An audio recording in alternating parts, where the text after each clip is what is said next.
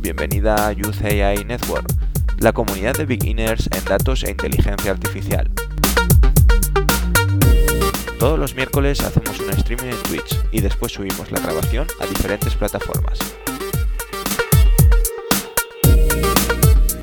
En el episodio de hoy vamos a hablar sobre cómo empezar en datos e inteligencia artificial. Para ello contamos como invitada con Luisa Lajara, que precisamente está en esta situación y nos va a trasladar sus preguntas. A continuación, la grabación del streaming.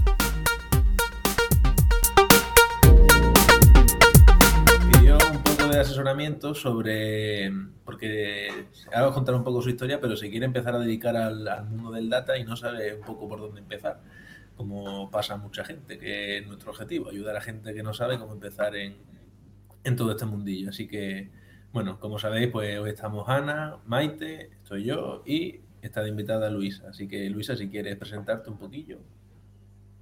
Bueno, pues allá vamos. Bueno, pues yo soy un, agente de viajes que he estado bastante tiempo en una agencia de viajes online y, ha vivido pues un poquito la transformación al mundo digital y ya he visto, así como espectadora, pues he visto un poco lo que es el, tema del turismo y cómo eh, se ha introducido lo del análisis de datos y programación, etcétera. Entonces, mm, he sentido curiosidad, te pones en un momento a buscar información y de repente encuentras muchas cosas y no entiendes de nada. Y nada, por, por LinkedIn estaba mirando gente, conocimientos y tal, y de repente aparecisteis vosotros. Y dije, wow, esto puede ser interesante. Empecé a seguir en Instagram y demás y, nada, eh, me encantó la propuesta que tenéis y dije, quiero hablar con esta gente, quiero conectar con ellos para que me expliquen un poco su, andadura y cómo han llegado a este mundo, porque mm, cómo se llega aquí. Y mm. bueno, es, un poco ahí en, lo que estaba pensando. Y, nada, mm, no sé si queréis eh, hablar un poquito de cómo habéis llegado hasta aquí por si la gente nos conoce, que sepa de dónde venís, etcétera. Pues sí, si queréis empiezo yo un poquillo. Eh, bueno, yo ahora mismo actualmente no, trabajo en, ningún proyecto que esté relacionado con el mundo del dato y de la inteligencia artificial. Estoy un poco como tú, que estoy empezando. Eh, estoy estudiando un grado en matemática computacional el nombre solo asusta, pero no te asustes porque no hace falta realmente tanto, tanto, lo, vas a ver, que te lo va a contar mejor Maite y, Ana, que tienen otros perfiles y, se han especializado y han diversificado su, carrera profesional. Pues esa es la historia de Jaime. Ahora voy a ir yo. Eh, nada, yo siempre he tenido mucha curiosidad con el mundo tecnológico, entonces ya hace como unos cuatro años así que empecé a, lo más importante es empezar a documentarte y a leer, leer mucho, mucho, mucho, porque en un inicio te asusta mucho cuando ves todo en general y, preguntas a gente y te dicen, uh, pues esto necesitas pues, sacarte física cuántica, luego la car... Y mm, si te, o sea, tienes que ser constante y hacerte cursos porque necesitas tener una base, pero si te pones a ello lo puedes sacar y es muy, muy interesante. Así que yo te lo recomiendo que, vamos, que empieces a, echar un vistazo, que te documentes y que es, que es posible. Que yo, por ejemplo, empecé, empecé documentándome, luego me estudié un máster y ya a partir de ese momento empecé mi búsqueda para adentrarme más en el mundo del data analysis. Mira, te voy a contar yo, yo soy un poco impulsiva, ¿no? Como Ana, empecé en este mundo un poco a lo loco, la verdad, fue sinceramente. Eres de las mías. Que, que hay cámaras. Yo soy química, estudié química y trabajé durante cinco años en distintos laboratorios farmacéuticos. Siempre he sido, pues, dentro de esa industria, pues he trabajado en el laboratorio, en I+.D., mm, cualificando equipos, o sea, nada que ver con lo que estoy haciendo. Entonces, un día Mm, me cansé y dije, es que necesito un cambio, necesito algo nuevo. Siempre me ha gustado mucho la tecnología Y sinceramente, después de haber hecho química, es que no me daba miedo nada, porque yo, que peor que esto, no, no hay nada. Y, directamente me, me, apunté a un máster. O sea, fue lo que hice, sin tener mi idea de programación ni nada. ¿Le recomiendo hacer lo que hice? No. Creo que, por ejemplo, yo mi, mi, mi, problema era programación, porque de estadística y matemáticas sí que hay una base sólida y fuerte en, en química, entonces no lo necesitaba tanto pero yo recomiendo saber principios básicos de, estadística y, de programación, que luego más adelante te contaremos qué programas son necesarios, qué no. Y yo recomiendo hacerlo así, porque si pasa lo loco, como hice yo, se pasa muy mal. Yo lo pasé muy mal durante el máster. Es los másteres que hay suelen ser bastante duros porque es mucha materia en poco tiempo, hay muchísimo que aprender, todo muy nuevo y cosas que no, no has visto nunca. Entonces es muy duro. Entonces yo sí que recomiendo hacer algo antes de, de, hacer un máster o mm. hay muchos cursos, hay cursos gratis incluso que te van a servir y, esa es mi opinión. Bueno, siguiendo un poquillo, eh, como nos contaba Luisa, eh, Luisa viene completamente del sector turismo, que ahora, pues, desgraciadamente está muy afectado. Y con esta reconversión, pues lo dicho, eh, está empezando y como todos los que estamos empezando, que no tenemos ni idea eh, por dónde empezar y para eso estamos un poco nosotros.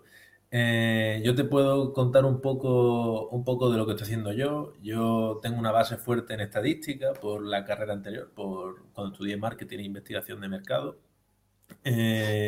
y, y de conocimiento de negocios, pero a nivel de programación absolutamente nada. Es cuando estoy aprendiendo es, ahora. Y, cuesta, cuesta, es difícil porque tienes que aprender a pensar y, tienes que aprender muchas cosas muy, muy rápido, son muy raras, pero, pero bueno, eh, te aconsejo un poco lo que, lo que dice Maite, no, no agobiarse, sino ser, ser constante y, y sobre todo hacerse, hay, hay, super, hay un montón de recursos gratuitos y hay la, cosa más viene, más que elegir un curso gratuito uno u otro, es saber por dónde empezar.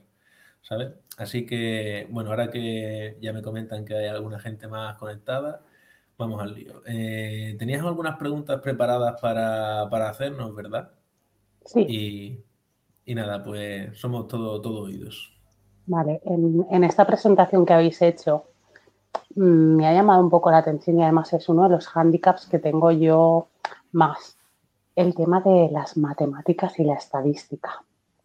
Eh, a una persona que no viene de un perfil de matemática estadística ni, un, perfil lo que es técnico o tecnológico, ¿creéis que es posible que se pueda, eh, se pueda reconvertir en una persona que se dedique a esto?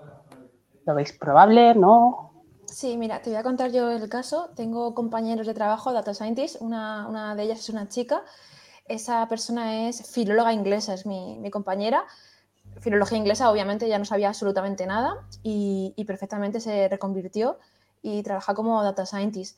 Entonces ella lo que hizo es lo que un poquito estamos diciendo. Primero tuvo que coger un poco de base de estadística. Mira, te, tengo aquí que me lo he cogido. Este es un libro que, que me recomendaron, luego podemos poner cómo se llama es de estadística descriptiva y diferencial.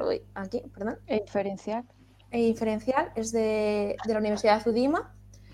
Y bueno, yo me lo compré durante el máster, es un libro muy barato y viene pues muy, bastante bien explicado y con ejercicios, pues todo lo que necesitamos saber sobre estadística o todo lo que necesitaríamos aprender, ¿no? Hay cosas que no, otras que sí y la verdad es que es un, un, libro que yo recomiendo bastante, además que es muy barato. Y luego aparte también hay, a mí me gusta mucho la plataforma de Udemy. En Udemy hay cursos, hay algunos que son gratis, otros que no. O sea, hay algunos que si te metes vas a ver que valen 100 euros, no lo pagues 100 euros, que siempre hay descuentos. O sea, como mucho 10 euros me gasto yo en un curso y están súper bien también. Entonces, bueno, ahí también puedes un poco ponerte al día sobre estadística. Vale, pues tomo nota del libro. sí, eh, luego, pues, no sé, lo ponemos en nuestro Instagram o también os, pondré la os pondremos la página de Udemy si queréis, que está muy bien, o incluso en YouTube. Es que hay canales de YouTube que también te lo explican y lo explican muy bien y son gratis. Es muy buen apunte. Me gusta esto de saber que una filóloga se ha podido reconvertir en una data analyst. Sí, sí, una filóloga y, por ejemplo, otro compañero también tengo que es psicólogo. O sea, que hay muchos perfiles y en eso está, ¿no? La diversifica, eh, diversificidad, perdón, ¿cómo se diga? en tener diversidad, diversidad, eso, perdón. Tener, tener, distintos perfiles en el mismo grupo es pues, lo que lleva a realizar un buen trabajo. está muy bien. Ahora, hablando un poquito que estamos hablando esto de los perfiles, la gente y demás, eh, vale, una parte hemos estado hablando del conocimiento, ¿vale? Eh, estadística, tal, luego ya hablaremos un poquito más de la formación por lo que me habéis comentado, pero eh, toda esa gente que estás comentando que, sois un grupo muy heterogéneo, que venís de mundos distintos, ¿tenéis algunos skills que sean similares? No sé, capacidad de análisis, ¿qué, recomenda, qué, qué creéis que tiene que tener un perfil en versión soft sobre para ser un analista de datos? ¿Qué es esa cosa que todo el mundo tiene en común de, lo que son las habilidades, las aptitudes? Pues, pues eh, Ana, ¿quieres responder tú? Sí, no, no. A ver, principalmente tienes que ser una persona que se adapte mucho a los cambios porque vas a estar en proyectos muy distintos y vas a tener que utilizar diversas herramientas.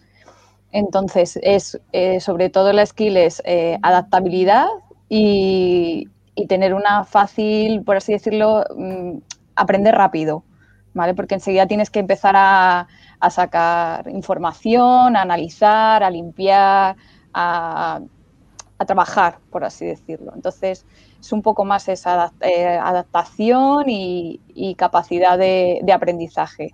O sea, que yo creo que la base de todo es eso, que no hay tampoco uno de una base que sea, no, pues tienes que ser eh, X. Yo creo que no, que son los principales skills que tienes que tener. Yo quería retomar un poquillo también la pregunta anterior, porque de esta te puedo orientar poco. Te digo, estoy un poco empezando.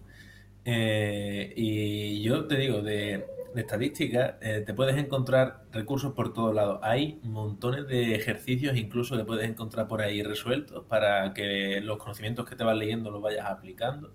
Y sobre todo, sobre todo, un consejo que me dice un profesor de, mi carrera de ahora es que te cojas libros que sean de estadística para ingenieros. Y tú dirás, ¿para ingenieros? ¿Por qué? Pues porque así en, estadística para ingenieros se ahorran la teoría, se ahorran las demostraciones y se ahorran la, todo lo que es pura matemática y pura historia matemática, que está muy bien, pero hombre, la verdad que en el día a día no te va a servir para trabajar, ¿sabes? Están muy orientados a lo práctico, a aprende a hacer esto, aprende a hacer lo otro, esto se hace así, esto se hace asado, cuando así, cuando no, ¿sabes? Y ese es un consejo que yo lo veo útil, porque a mí es verdad que me han dado mucha turra con la teoría de estadística y digo, ostras, esto se puede, se puede orientar un poquito mejor a, algo más práctico. Respecto a herramientas, herramientas y millones, es que eso depende de la empresa en la que te vayas a dedicar. Siempre se dice Python y R, Python y R. Es por donde se empieza. ya a lo mejor Maite te puede decir algo más. Sí, yo para empezar sí que recomiendo, yo por ejemplo me resulta más fácil eh, Python, aunque mucha gente opina que es R, cualquiera de los dos, tampoco tienes que ser una experta, con que te sepas defender un poquito, nivel medio o incluso bajo, puedes ir tirando y según vas eh, trabajando vas practicando y vas adquiriendo más conocimientos. Pero importantísimos son los dos, Python, R. SQL es otro programa que es vital también conocerlo porque con él pues extraes, las empresas suelen extraer así sus datos y quizás también para tema de visualización, de hacer pues, cuadros de mando chulos, Power BI son ahora mismo los que están un poquito más de moda y los que suelen usarse más. No sé si alguno más, Ana. Sí, yo, también está, ahora mismo está subiendo bastante puestos. SAS, SAS también está muy en boga. Em, yo creo que principalmente lo que, lo que has comentado tú es un, sobre, sobre todo para Power BI no necesita programación como tal, ¿sabes? O sea que es un poco más friendly por si quieres tocar, empezar a tocar algo sin tener que meterte a picar código, puedes empezar por ahí. También. Power BI es un poco parecido a Excel, pero mejorado. Es muy mm. chulo. Es muy bonito además hacer gráficos con él porque son interactivos además. Está muy bien. Si te gusta eso, empieza por ahí. Sí. Empieza por ahí. Yo creo que es una buena opción. Sí. Acabo de ver por ahí un comentario que estaban hablando de Coursera. Yo he coqueteado un poquito con Coursera y con EDX, que también son dos, plataformas de formación. Sí. Pero claro, eh, te encuentras a veces, no sé si os ha pasado, que estás haciendo un curso y resulta que es, oh, pongo un ejemplo, eh, Excel, ¿vale? Que estaba ahí un poco diciendo, a ver, eso es ya del siglo pasado. Te encuentras cursos que son Excel 2010. ¿Habéis tenido esa sensación con estas plataformas de, no encontrar, o sea, encontrar algo que decís, uy, esto parece que está un poco desfasado? Pues mira, yo los cursos que he hecho en Udemy no, porque es que los he hecho como muy avanzados. He hecho uno de Test Analytics de, con Python, es que es lo nuevo que hay, entonces eh, no. Y luego he hecho otro de SQL y tampoco, como son programas muy nuevos, estaban muy adaptados. Y ya no te puedo decir más, la verdad. Sí que he visto de este, por ejemplo, sigo a un chico en YouTube, porque este sí que me interesaba también manejarlo a nivel más superior. Y sí que manejaban Excel muy antiguo, pero es que en realidad hay muchas empresas que siguen manejando ese tipo de Excel.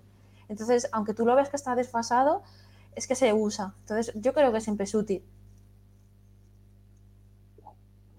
Y, bueno, sobre lo que estábamos hablando antes, que he visto y he dicho, ¿vale?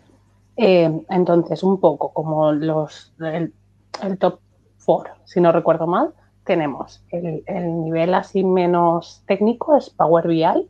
Sí. Sí. ¿Vale? Luego tenemos Python y R a la par. Sí. Y, luego tenemos SQL. Eso es. Hay un poco... Ana, discrepas un poco. Que, sí, porque no es, o sea, normalmente eh, eh SQL se utiliza para hacer ETLs, o sea, cuando haces extracciones muy grandes, es que tienen, es que es distinto, o sea, vale. pero sí, sí, o sea, en complejidad quizás te diría que sí, que, más o menos están a la par, la verdad pero en utilización. Eh, mm. Ay, perdón, Ana. No, no, dale, dale. Eh, también eh, pienso que tienes un poco también que descubrir y poco a poco queremos también subir este contenido al Instagram, cuál es el, perfil que tú estás buscando dentro de, este mundo, porque puede ser un perfil semitécnico, como es Data Scientist, que es Maite, que está ahí, usa código, se pelea con, con las bases de datos y y, luego saca informes y demás. Y luego hay otros perfiles que son más cercanos a la data visualization, más cercanos a Power BI, que son, eh, vamos, Power BI u otros. Hay más, hay más programas de eso, que se dedican más a, dar informes, a, sacar, a dar información, son más cercanos a la gestión. Entonces, depende de lo que tú vayas viendo en el tiempo, quizás también puedas orientarte hacia uno u otro y especializarte, ¿sabes? Eh, pero digo por si te asusta el código, vamos, que también hay un montón de cursos por ahí que Python es súper sencillo, sobre todo si lo comparas con otros lenguajes de programación, es súper sencillo. De, hecho, está habiendo mucha tendencia hacia, hacia todo el análisis de datos y que no se llegue, o sea, se está intentando que no tengas que saber programar. Es lo que cada vez está, se tiende más. Sí, vamos, de hecho, SQL, eh, si no tengo mal entendido, es una interfaz, no, no estás programando como tal, sino es más bien como coges de aquí, coges de allá, ¿no? Maite? Tiene, Lanzas son queries. Son queries. Sí, son sentencias que tú pones. Es muy sencillo, la verdad. Y es que Python también. Yo, por ejemplo, creo que tardé mm. en aprender Python, no llegué menos de un mes. Nivel bajo. Y luego ya en subirlo sí que se tarda más porque, bueno, tienes que optimizar código, hacer que funcione más rápido, es un poco más complejo. Mm. Pero trabajar, eh, yo creo que en un mes, si te pones, lo, perfectamente lo, puedes conseguir. Vale, hay algunas palabras que se me están escapando. es muy técnico todavía. Pero bueno, poco a poco. Tú, Luisa, no tengas miedo, que verdad es que si yo lo he conseguido, tú también puedes. A ver, en, turismo utilizamos unos distribuidores, de, un GDS, ¿vale? que es un sistema de distribución, y está el formato vista y uno que es transaccional. Yo creo que es algo parecido a programación, ¿vale? Pero bueno, ya os lo comentaré cuando lo descubra. Eh, hablas de Amadeus, ¿no? Sí, y Galileo, yo he tocado los dos. Eh, bueno, yo no, he trabajado con agencias de viaje, pero conozco Amadeus porque un familiar mío sí trabaja en agencias de viaje y, y bueno, eh, em, bueno, sí, vamos a decir que se puede parecer a, lo que es programar. eh, por lo menos no te vas a asustar cuando veas líneas de comandos y cosas así. Pero bueno, Python incluso es más bonito que Amadeus, creo yo. Vale. bueno, eso está bien. Pues, uff, da un poco de miedo, pero tampoco tanto, la verdad. Eh, estáis hablando antes del tema de los perfiles, ¿vale? Eh, y has comentado eso, que hay mucho perfil y, podréis resumir un poco así, ya sé que es complicado, los perfiles que a, donde pueden ir a la gente, porque yo mirando esto, mirando, yo he estado mirando los cursos que se necesitaban y la formación, mirando ofertas de trabajo. Y ahí ya te mueres de un poco los perfiles más habituales. Te, voy a contar mi, si es que te voy a contar, por ejemplo, mi experiencia con la oferta de trabajo. Hay empresas que no saben muy bien qué necesitan. Entonces, piden unos requisitos que son inviables.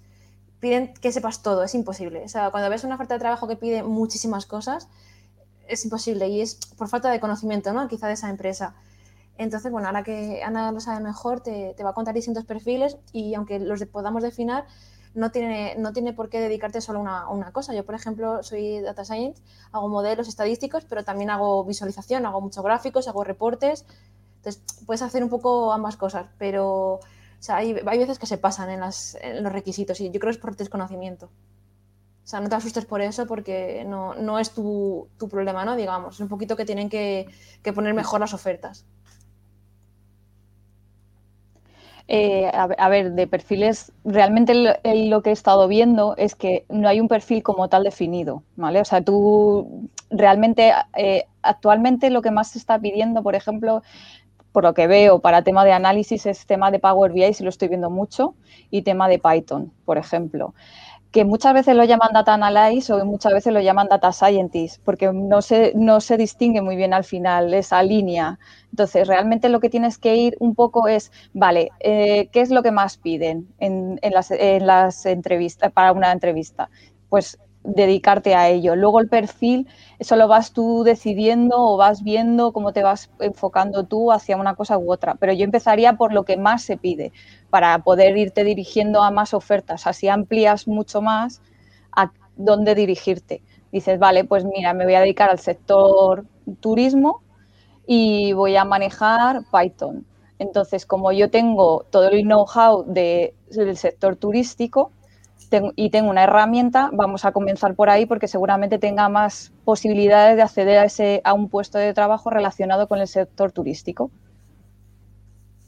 Sí, yo ahí precisamente te iba a decir eso, que em, ten en cuenta que tú tienes una ventaja para dedicarte al sector turístico en la parte de análisis de datos, eh, ya que eh, tú ya conoces cómo funciona el negocio, sabes ya de la problemática del negocio. Entonces, no tienes que pasar esa fase de entender de qué va el problema, sino tienes que pasar esa fase de, bueno, pues vamos a sacar análisis, vamos a sacar estadísticas, etcétera, etcétera. No es como, por ejemplo, si me ponen a mí a hacer un estudio estadístico de, sobre medicina. Yo de medicina no tengo ni idea. Tendría que tener alguien al lado que supiera de medicina para decirme, oye, pues esto más o menos así, no es así, más o menos, por poner algún ejemplo. Eh, también quería comentarte que aparte de recursos gratuitos, que hay un montón, yo voy a empezar ahora, bueno, ahora, en, verano, en un sitio que se llama Course Academy, que creo que es una empresa estadounidense, que da unos cursos muy de beginner, muy nivel inicial de programación en Python, en R, y tienen como lo que lo llaman Career Path, como eh, una guía formativa para dedicarse a un oficio concreto. Y hay uno de Data Scientist que, está, que tiene bastante buena pinta. No es demasiado, no es demasiado caro, de hecho, creo que una, la suscripción te vale 8 dólares al mes o algo así. Mira, perdona, hacer una pregunta. Eh, Maite, ¿cómo haces para acordarte de todo el código? A ver, de tanto escribirlo, es verdad que muchos comandos. Yo hice un curso de NumPy Pandas, ahora otro de visualización Matplotlib y Seaborn. Vale, pues mira, yo de tanto escribir código al final me lo acabo aprendiendo. Muchas cosas ya ni tengo que buscar ni nada. Lo que sí que me he hecho es un repositorio en, mi drive de Google y nada, me voy subiendo código que yo uso recurrentemente y copy y pego. Y mucho me lo sé de, pues ya llevo dos años trabajando, pues me lo he aprendido y, mucho que lo, que no sé hacer lo, busco en internet. Stack Overflow me ha salvado la vida muchas veces, no voy a mentir. Y es eso, es, yo mi recomendación es hacerte un repositorio donde tú, por ejemplo, haces una gráfica con Seaboard. Pues esa gráfica te la guardas en tu repositorio y otra vez que la tengas que hacer, no la tienes que buscar, es copiar y pegar y cambias pues cuatro cosillas. Eso es lo que yo hago. Sí, yo, yo, lo que hago, divido los notebooks por, por lo que, que, quiero hacer. Por ejemplo, visualizaciones, notebook de las principales visualizaciones, notebook de limpieza de datos, etc. Así te lo vas organizando un poco y ya vas cogiendo, vas a tiro hecho del código que quieres. Sí. Bueno, eso, Luisa, también te lo puedes apuntar. Eh, Stack Overflow, siempre. eso es el día a día. Sí. ¿Qué es esa palabra? Ya te lo- A ver, Apréndetela, pero vamos, como si fuese. te la tatúo, ¿no? sí, así.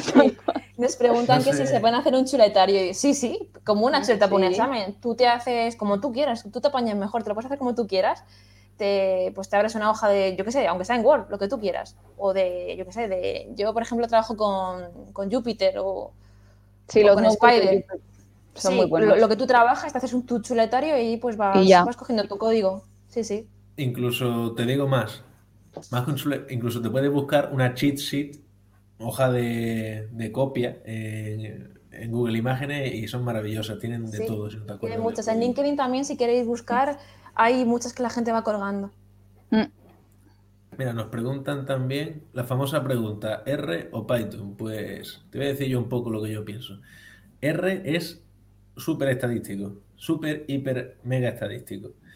Eh, para mi gusto al menos. Eh, es un lenguaje de programación que sobre todo yo creo que se usa en proyectos de medicina y porque son, creo que tiene más versatilidad para los datos que tienen un poquito más de sensibilidad y demás. Y Python, eh, Python es que se usa ya para todo. Te puede contar Maite, que me contó una vez que hasta para hacer páginas web se puede llegar a usar Python. Sí, yo recomiendo empezar por Python porque está es el lenguaje de moda. R está un poquito más en desuso. Por ejemplo, R se ha quedado muy obsoleto con tratamiento de imágenes. No sé si, pues, si se pueden hacer, lo desconozco. Pero, por ejemplo, si para tratamiento de imágenes, Python. Para el procesamiento de, lenguaje natural, lo más nuevo, Python. Python.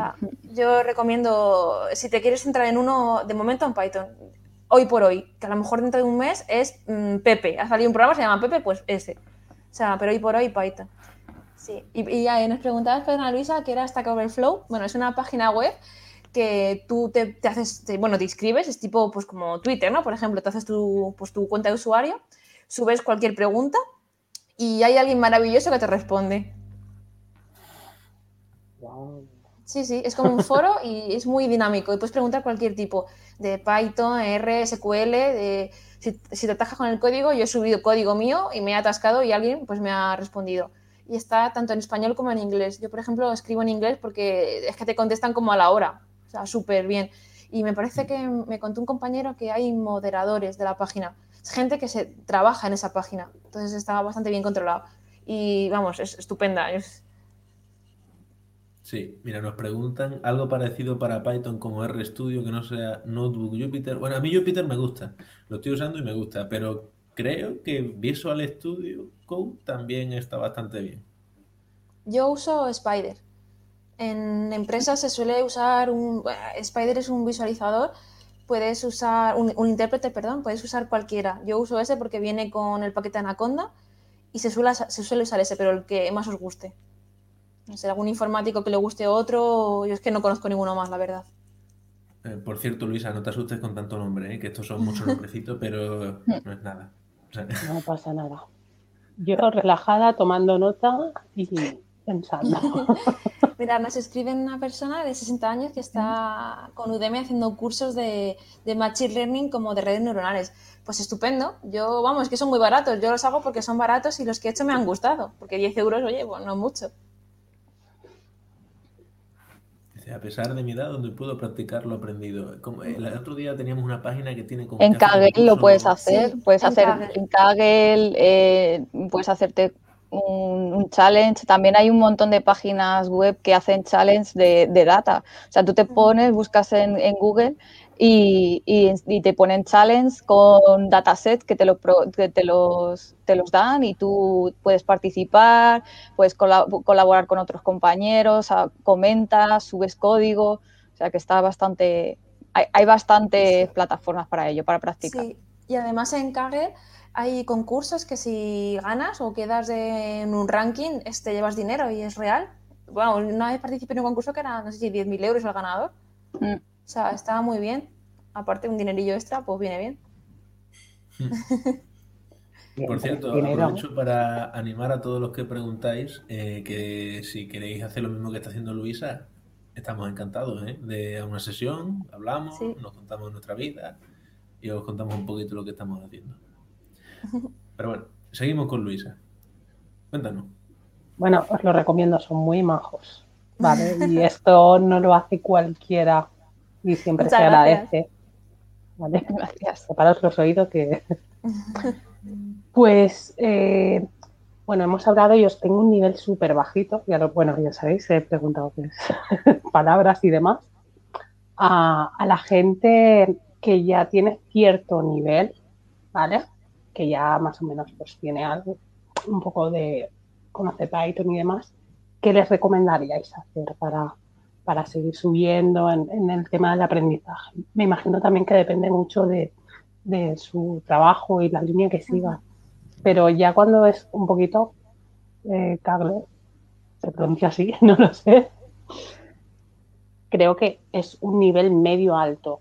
¿Qué otras herramientas les recomendaríais para para poder seguir desarrollándose.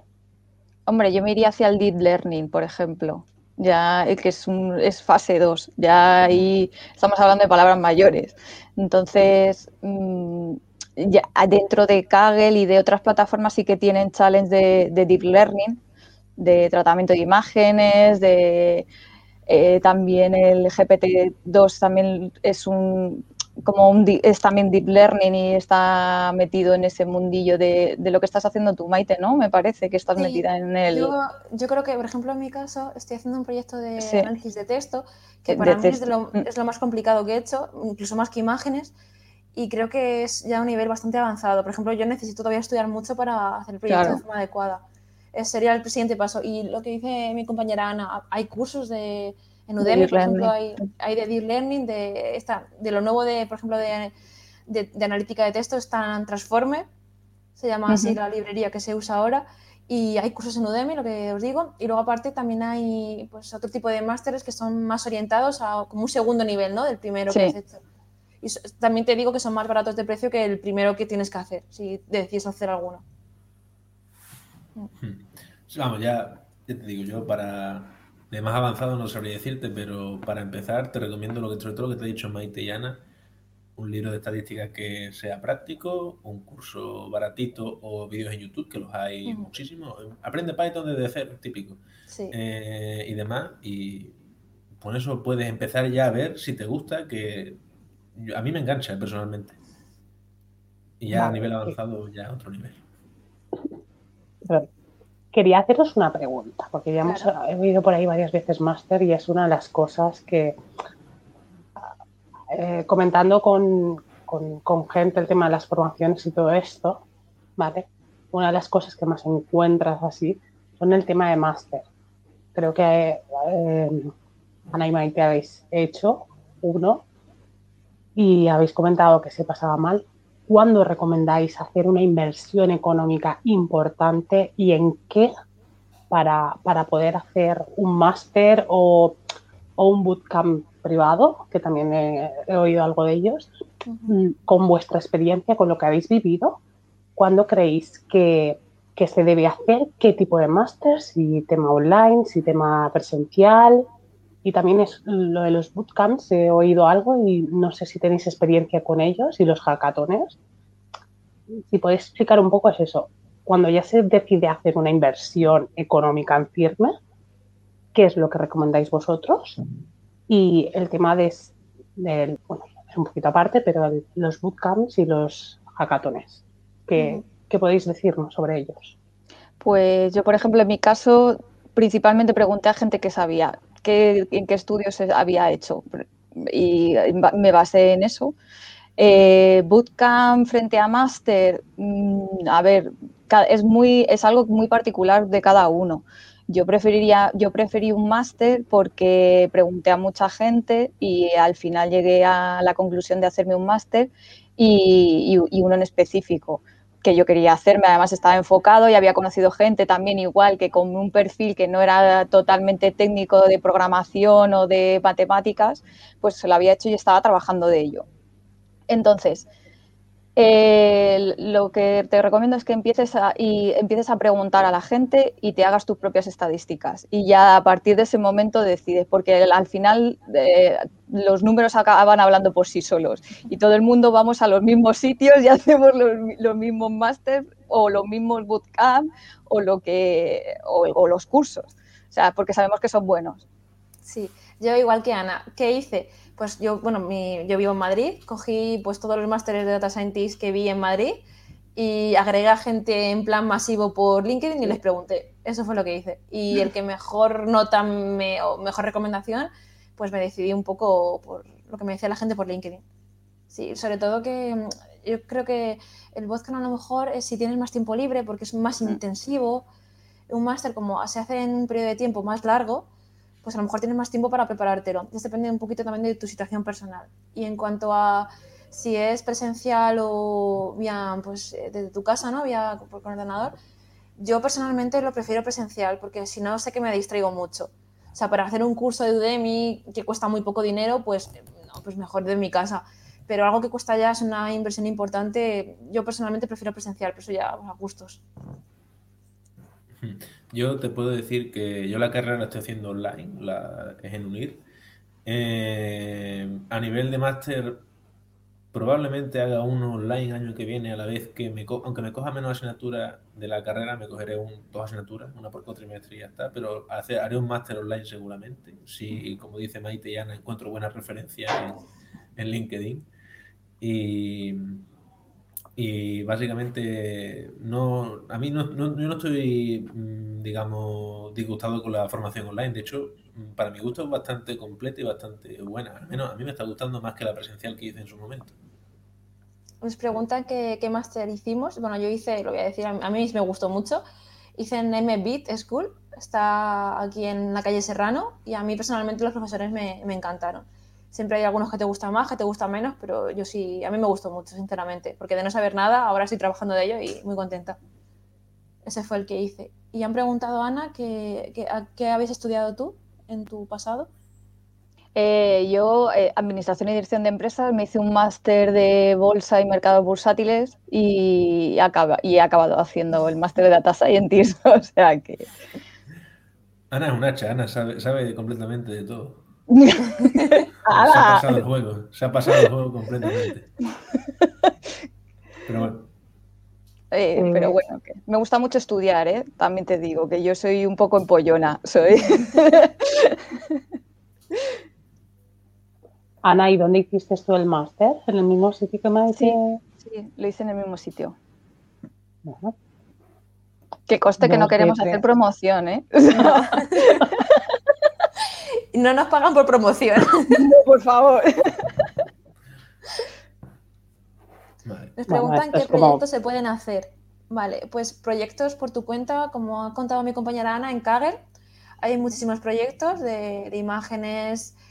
Ahí está el típico dataset de Titanic, que es el primer proyecto que tienes que hacer para, pues, para hacer eh, concursos y tal. Creo que es, no sé si es obligatorio, pero sí recomendable hacer primero ese. Y es que hay de muchas cosas, de de análisis de, de, banca, series temporales, de fotos, de texto, es que prácticamente lo que quieras. Y luego también, como ha comentado Ana, eh, de vez en cuando pues empresas sacan challenge para que te presentes. Por ejemplo, eh, me parece que la empresa de Inditex, Zara, sacó uno de venta de ropa el año pasado. Y bueno, eso es un poco de buscar en Google y ver qué, qué hay ¿no? en, en, este momento. Hmm.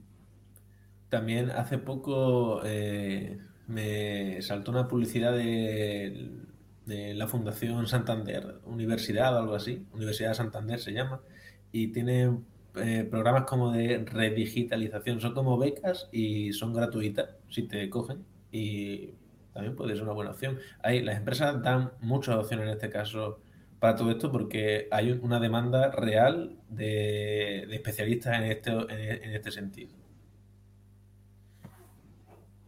Es muy interesante. Además, si hay demanda es más fácil que con un perfil más bajo de ofertas eh, te puedan contratar, por así decirlo. Mm, si hay una excesiva oferta de, trabajadores, la verdad es que cuesta. Y la pregunta del millón, que es muy curiosa. ¿Recordáis?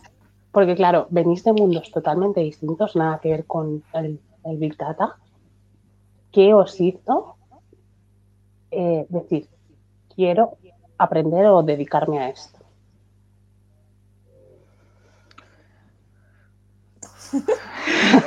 Pues sí, sí, sí, que la pregunta tiene su miga.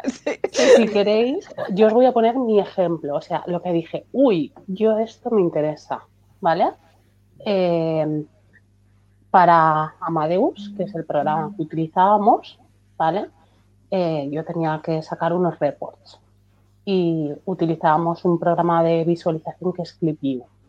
Sí, ah, ¿Vale? También se sigue usando, si te sirve de... Pero claro, yo estaba acostumbrada, o sea, cuando vi Clip, o sea, fue como, ahí está el programa, eh, saca aquí las colas, esto, lo otro, más allá. Lo vi y dije, ah, yo necesito saber cómo funciona esto y a dónde va. O sea, yo necesito saber esto. ¿Tuvisteis algún tipo de flechazo así o vuestro mundo giró y os hizo encarmenaros? Yo, mira, sí, en mi caso fue un poco un cúmulo de todo. Eh, personalmente estaba viviendo una etapa un poco mala, ¿no? Digamos, entonces necesitaba un cambio y cambié absolutamente todo. Y también, bueno, las condiciones laborales que hay en mi sector, en química, pues no son muy buenas, como podréis haber visto durante toda la pandemia, tanto en investigación como en hospitales, como, bueno, pues son pues malas condiciones, entonces necesitaba un cambio. Y bueno, un amigo mío que es informático sí que me habló de ese trabajo, que me iba a gustar, porque me gustan mucho los ordenadores. Y además soy una persona que me gusta mucho, igual que Ana, soy un poco pollona, me gusta aprender cosas nuevas y no me aburro. Entonces quizás estaba un poco aburrida de, ¿no? de mi etapa anterior porque no, no hay grandes avances, ¿no? digamos, ¿no? en mi trabajo que yo tenía, que era codificar máquinas. Estaba todo ya inventado, por lo menos de lo que yo estaba trabajando. Entonces necesitaba un poco reinventarme. Y ese fue un poco mi, mi flechazo, un cambio drástico en todo. Yo fue mi ambiente, mi ambiente general también. En la, cuando estaba estudiando la, la, carrera, por ejemplo, siempre me iba con la gente informática. Entonces están todo el día hablando de lo mismo. Y ya ahí pues me surge, dije, uy, pues va a ser interesante esto.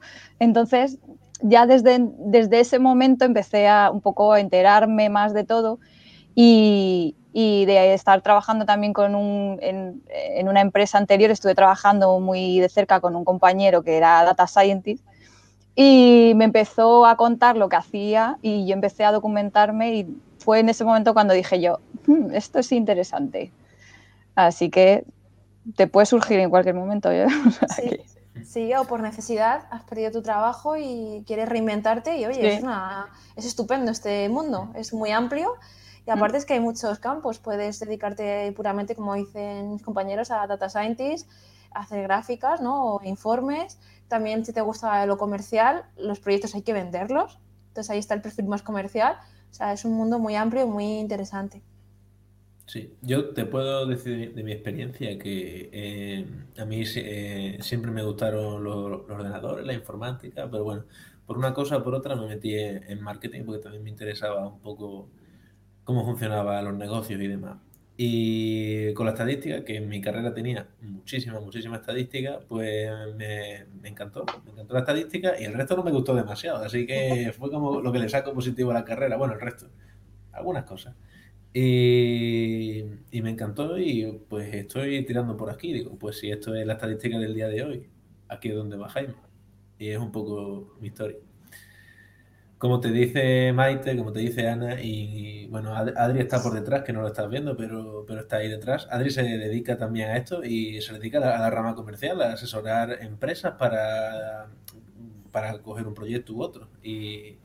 También es una máquina de, todo esto. Ya te digo que hay muchísimos perfiles. Eh, es un sector que está creciendo, que es grande, que eh, puede costar meter cabeza, pero por la cantidad de información que hay. Y porque hay que saber también lo que buscar. Eh, las empresas hay veces que ponen requisitos para oferta de trabajo que dicen, ¿esto es para Data Scientist o para Data Architect? Data Architect es un perfil mucho más técnico y también ha metido ahí herramientas y plataformas como si eso fuera una barra libre. Entonces, no hay que asustarse, hay que tener un poco los pies en la tierra y saber que, oye, a ver, que no todo, a ver si es que todo el mundo para ser data scientist hay que ser ahora el próximo premio Nobel. Eh, hay, que, hay, que, hay que currárselo, pero no creo que sea tampoco, digamos, una complejidad extrema. Me preguntan por ahí si puede, ¿Se ganar un dinerillo.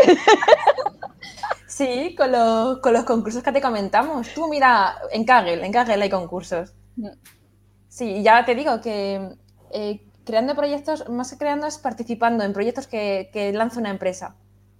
Por ejemplo, también el, creo que fue el Banco Santander, un, banco, no recuerdo cuál, lanzó una empresa para fraude perdón, lanzó un challenge, un challenge para fraude bancario y la persona o personas que se lo llevaran pues ganaban X dinero. Hay un ranking y eso todo en Kaggle lo, lo puedes ver o concursos que tú pones en Google Challenge, Data Scientist o concurso analista de datos y te van a salir. Porque es que, nada, hace unos meses eh, Inditex sacó uno de, para venta de ropa, que también, por supuesto, el ganador se lleva dinero.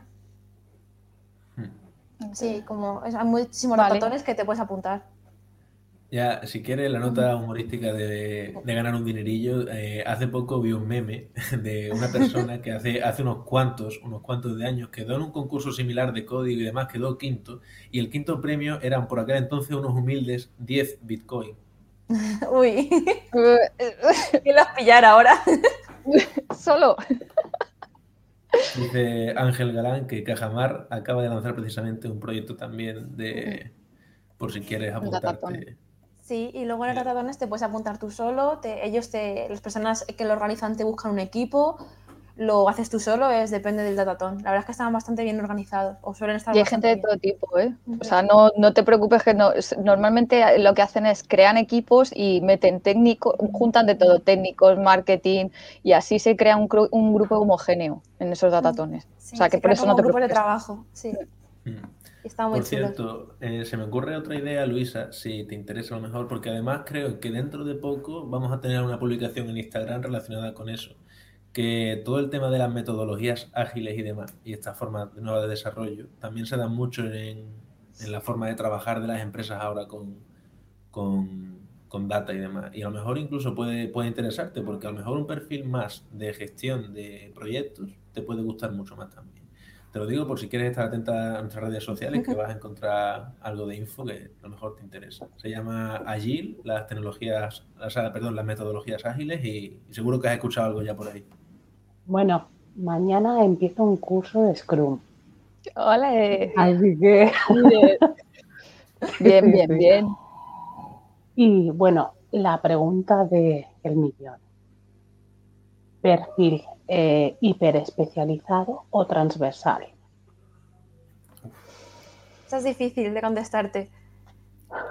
yo, creo que tienes, yo creo que tienes que estar especializado en algo, pero saber un poquito de todo, pero sí especializarte en algo. Aunque, por supuesto, tienes que saber un poquito de todo porque es que te lo pueden pedir en el trabajo. Yo a lo mejor lo de la especialización lo haría en el sector, me quedaría en mi sector y sería transversal a lo largo de todo mi sector, que ya sé, lo haría transversal. Mm. Eso sería. Eh, yo no, no, sabría, no sabría qué decirte, sinceramente. Eh, no tengo ni idea. Que te complicado. Vale, pues yo más o menos ya estoy. Os voy a dejar un pequeño resumen de lo que se ha quedado aquí, las neuronitas. Muy bien. Vale. Eh, Power BI, SQL, Python, R, ahí hay que ver. Eh, tema de formación en todo lo que son las webs gratuitas, demás. Cable cuando haya nivel ya bastante bien. No hay que tenerle miedo. Mm, cualquier persona puede dedicarse a esto. Y, y, me quedo con eso. Y nada, lo que necesite, que aquí estaremos seguramente. Así Sí, que cualquier, cual- cualquier pregunta que tengas, eso nos escribes y ya nos tienes en LinkedIn también. Y bueno, ya nos has puesto incluso cara a algunos de nosotros, porque todavía faltan, hay algunos que no están, que no están hoy. Y, y nada, lo que dice por aquí Adri desde detrás, que si queréis colaborar con futuros streaming, todos los que nos habéis preguntado, que, que nos digáis, nosotros encantados de la vida, estamos aquí para ayudar, porque nos ayuda también a nosotros, también al fin y al cabo. Y, y bueno, pues ha sido, ha sido una buena charla, ¿verdad? Sí, espero que, bueno, que os hayamos eh, ayudado a todos lo máximo posible, sobre todo a ti, Luisa. Muchas gracias por compartir tus dudas con nosotros y nosotros encantadísimos de contestaros a todo. Y nada, que también deciros que también nosotros seguimos aprendiendo, por supuesto, y entre todos yo creo que podemos formar una bonita comunidad. Así que nada. Pues nada, Pues Luisa, gracias. muchísimas gracias, lo dicho. Que mucho ánimo empezando, es duro, seguro Sí. que es duro el Y no empezar. tengas miedo. No. Constancia. La Sí. palabra es constancia. ya está. Te van a entrar ganas de reventar el ordenador contra la pared 10.000 veces, seguramente, a mí me pasa al menos. Y habrá No una creo. temporada que digas, oh Dios mío, ¿qué estoy haciendo? Eso que son fases, luego se pasa. Y luego te Pero digan, bueno, ¿qué cuando- estás haciendo? Sí. A mí cuando me entran ganas, entonces cuando se me viene por la cabeza, Stack Overflow, y me salgo la vida. Así que no te preocupes. En fin. Pues lo dicho, buenas noches a todos, que seguidnos en nuestras redes sociales, Youth Eye Network, no sé si lo puede poner por ahí abajo Adri, y estar atentos a los streamings, a las publicaciones, lo que queráis nos comentáis, y estamos aquí para ayudar a todos los que estamos empezando en Data. Un saludo. Un saludo. Chao. Adiós. Adiós.